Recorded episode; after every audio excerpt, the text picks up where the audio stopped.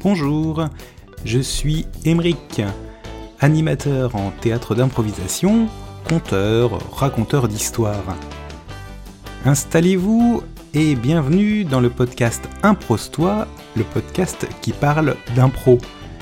Et pour ce premier épisode, je vais essayer de vous donner ma définition de l'improvisation théâtrale.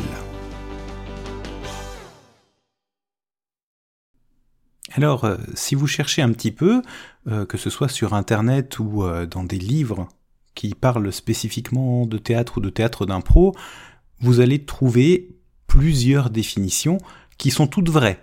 Elles ont toutes leur vérité, et finalement, chaque improvisateur va avoir sa propre définition du théâtre d'impro. Alors, moi, la façon dont je vois les choses. D'abord, pour un spectateur. La personne qui assiste à un spectacle d'impro, pour lui, le spectacle d'impro, c'est des comédiens qui se sont entraînés à créer des histoires à partir de presque rien, avec un thème qui aura été donné par le public ou par un arbitre ou un maître de cérémonie, et ces comédiens n'ont pas préparé à l'avance de texte deux situations. On est dans un théâtre de l'instant, c'est une scène qui ne sera jouée qu'une seule fois. Le public présent en a l'exclusivité. Et des fois c'est bon, des fois c'est moins bon, mais c'est pas grave, c'est de l'instantané. Alors j'ai pris euh, des gros raccourcis hein, pour cette euh, petite mise en bouche, parce qu'évidemment c'est beaucoup plus complexe que ça. Pour l'improvisateur, pour le comédien qui joue du théâtre d'improvisation, il y a donc du travail en amont. Il y a des répétitions, ah, c'est pas vraiment le terme, hein, des ateliers de travail, parce qu'il y a énormément de règles à respecter pour pouvoir créer une bonne histoire une fois sur scène.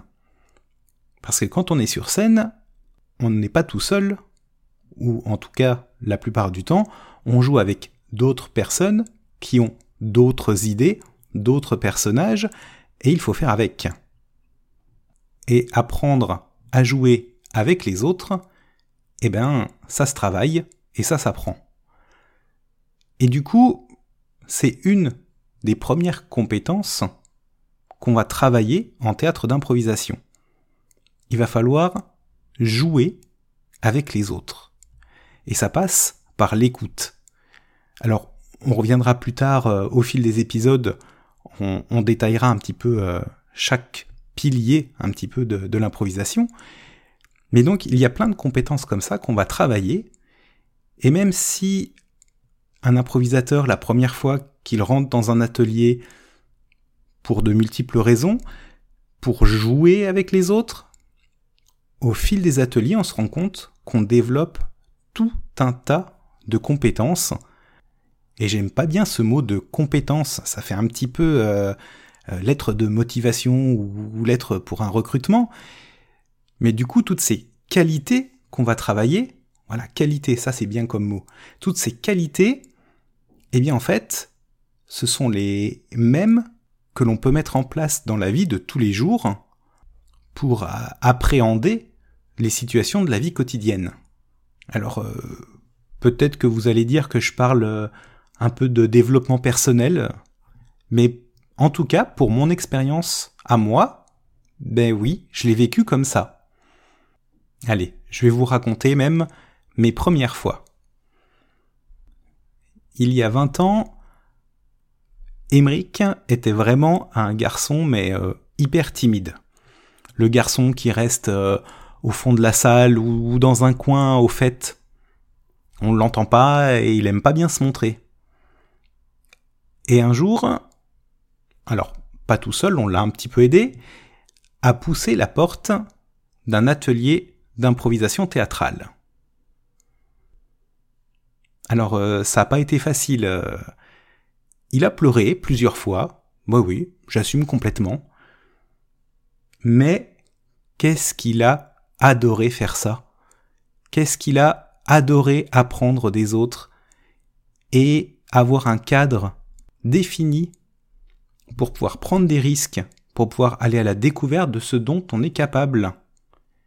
Eh ben, 20 ans plus tard, je suis là, je suis devenu coach d'improvisation, et encore aujourd'hui, j'ose des nouvelles choses, je tente un podcast qui parle du coup du théâtre d'impro. Donc il en a fait du chemin le petit bonhomme qui au départ n'osait pas prendre la parole, et aujourd'hui ose prendre des risques. Je pense que c'est grâce au théâtre d'improvisation si j'en suis là aujourd'hui. Donc pour moi c'est ça le théâtre d'improvisation.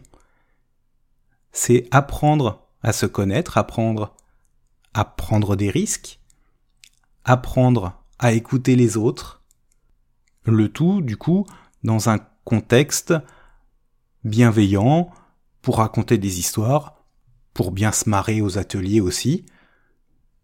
C'est comme ça que moi, j'appréhende l'impro et que j'ai envie de vous le faire découvrir. Alors, pourquoi je fais ce podcast? Je ne veux pas m'adresser que aux improvisateurs, mais aussi à tous ceux qui en ont entendu parler, qui se posent la question, ben, c'est quoi?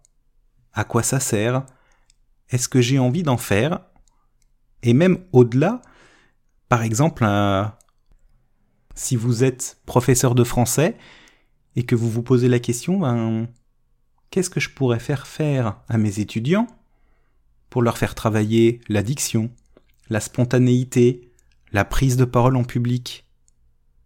Eh bien, j'aimerais vous faire comprendre que le théâtre d'improvisation pourrait bien être un super outil pour ça.